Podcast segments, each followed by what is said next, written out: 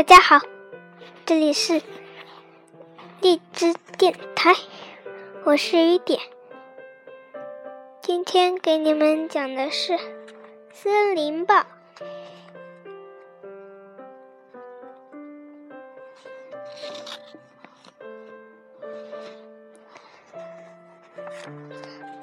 作者介绍：威比安基，一八九四到一九五九。只有熟悉大自然的人才会热爱大自然。著名儿童科学科普作家和儿童文学家威比基安威比安基是抱着这种美好的愿望，为孩子们创作了《森林报》和。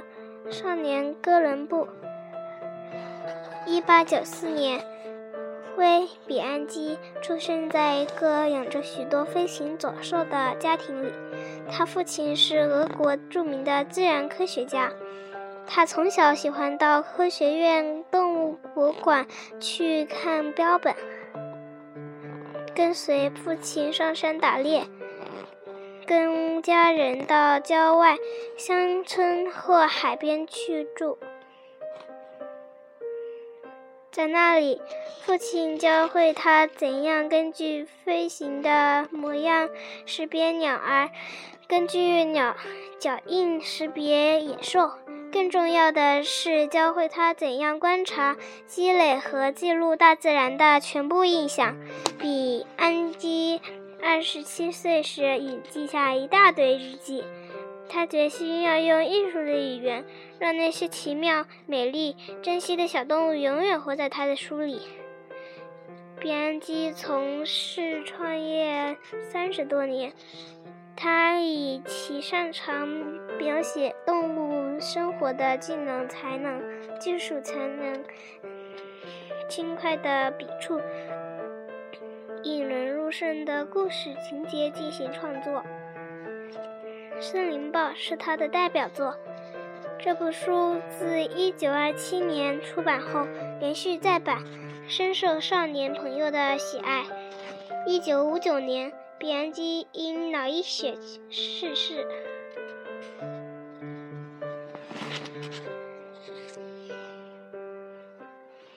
译者介绍。王文，一九二二。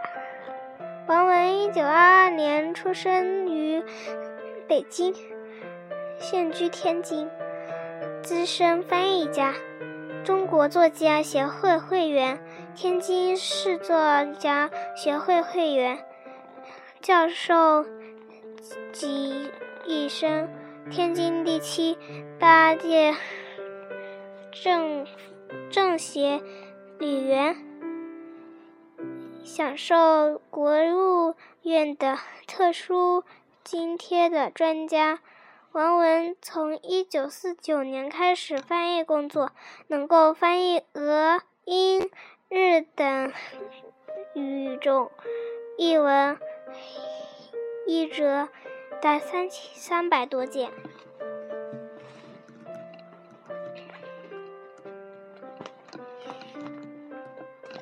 前言：前苏联儿童文学家、作者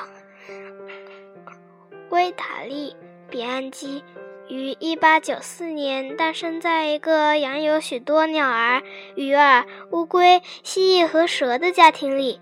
他的父亲是俄国一位著名的自然科学家，当时在科学院共。博物馆工作，他们的家就在动物博物馆的对面，所以比安基小时候常常到那里去玩，去看那些照在玻璃里的动物标本。当比安基长成一个少年的时候，他的父亲去打猎，就经常带着他，告诉他一些遇到的某一株小草、每一只飞禽走兽的名字，教他根据飞行时的模样来识别鸟儿，根据脚印来识别野兽。更重要的是，他父亲教会了他记录下大自然全部的观察印象。每年夏天，比安基全家人都到郊外、乡村或海边去住。他们在那里钓鱼、捕鸟，在森林里散步、喂小鸟、野兔、刺猬、松鼠、鹿。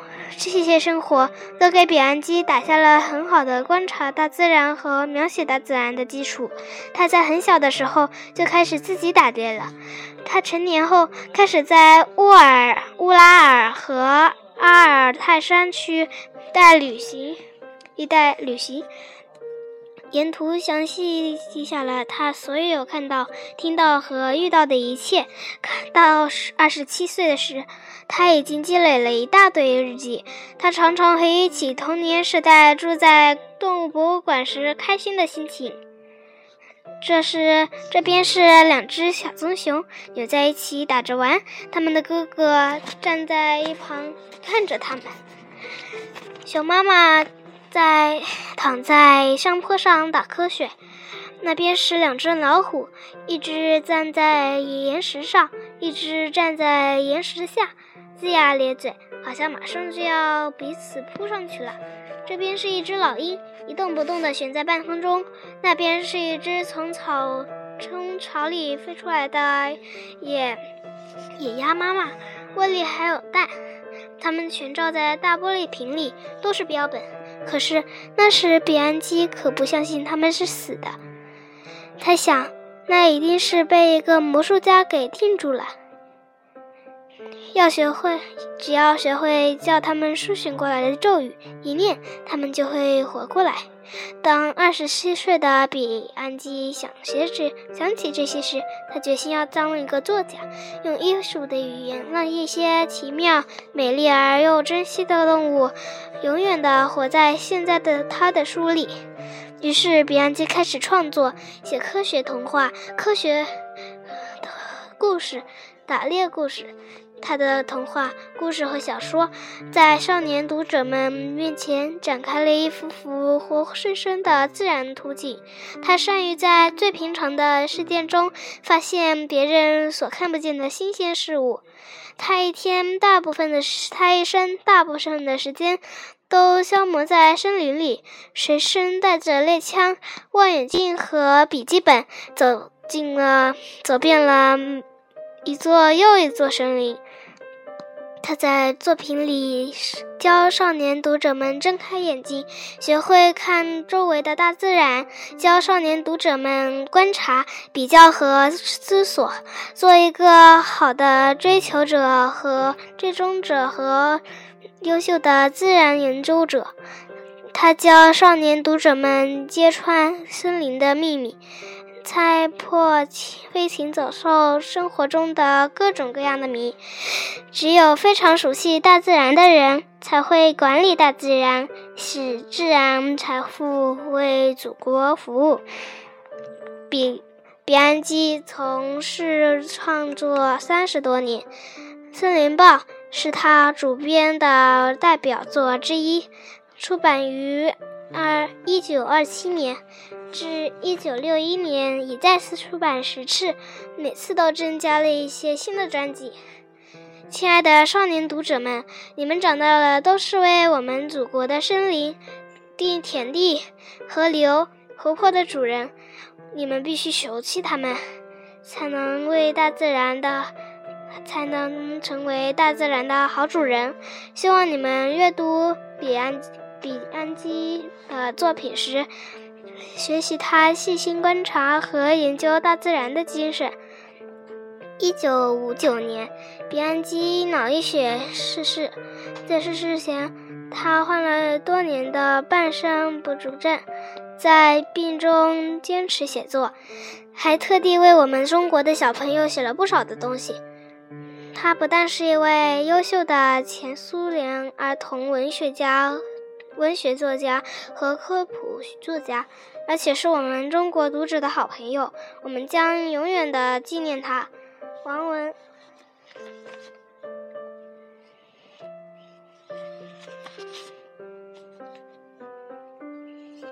今天给大家讲第，嗯，告读者，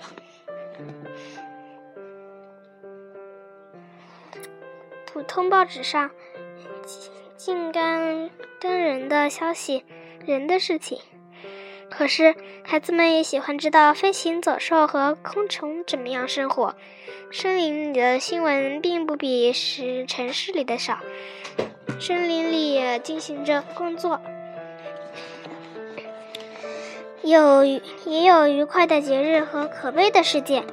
森林里有森林里的英雄和强盗，可是这些事情城市报很少报道，所以谁也不知道这类森林中新闻。比方说，有谁听过严寒的冬季里，我们列宁格勒省没有翅膀的小蚊虫从土里钻出来，光着脚丫在雪地上乱跑？你在什么报上能看到关于林中大汉驼鹿打打群场、打群架？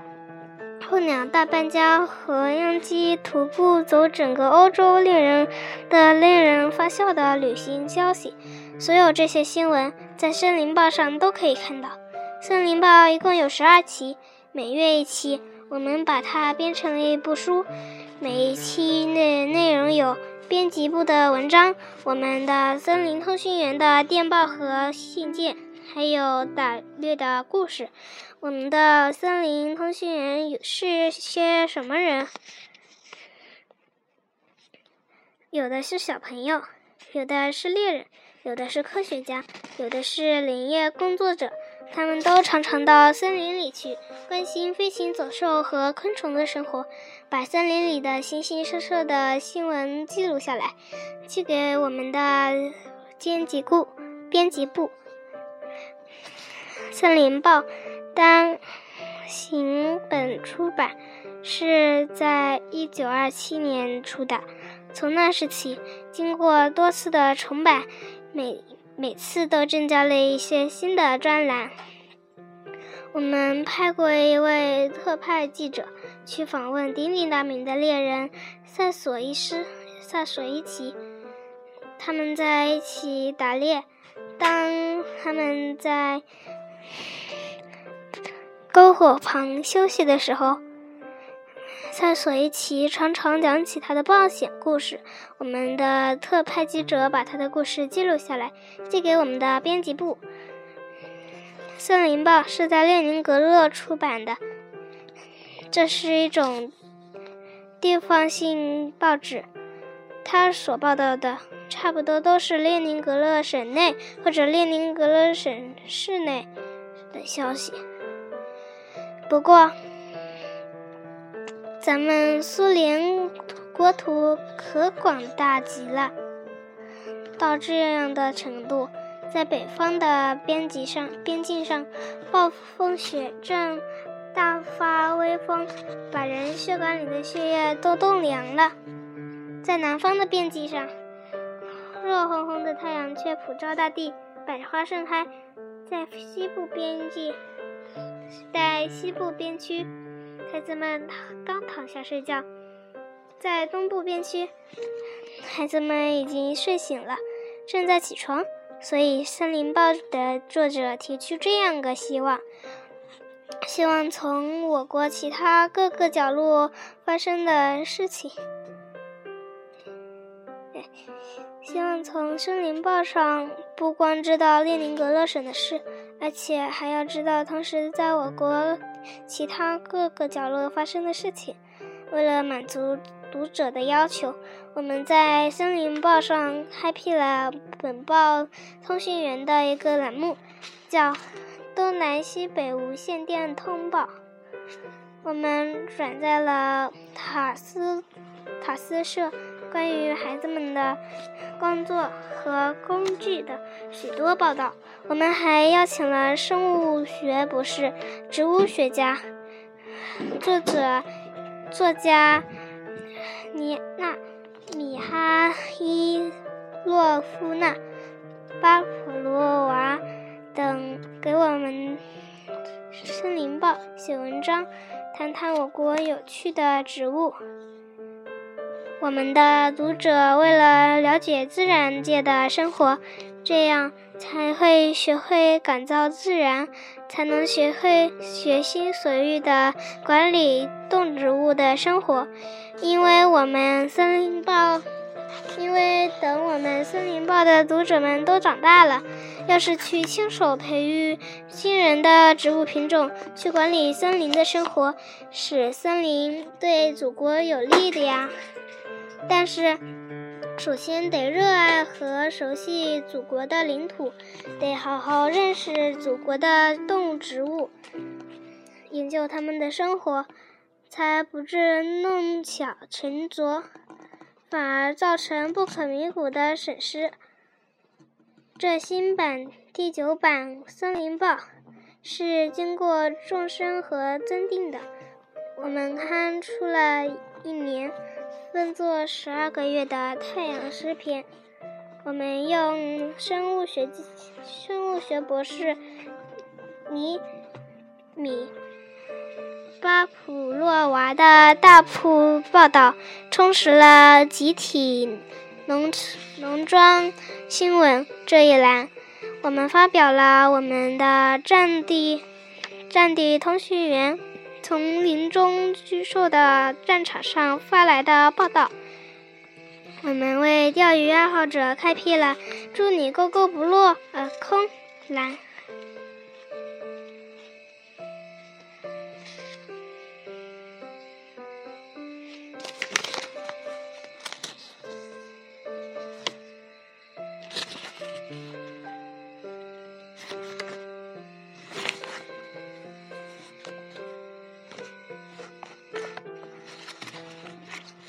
好了，今天我就讲到这。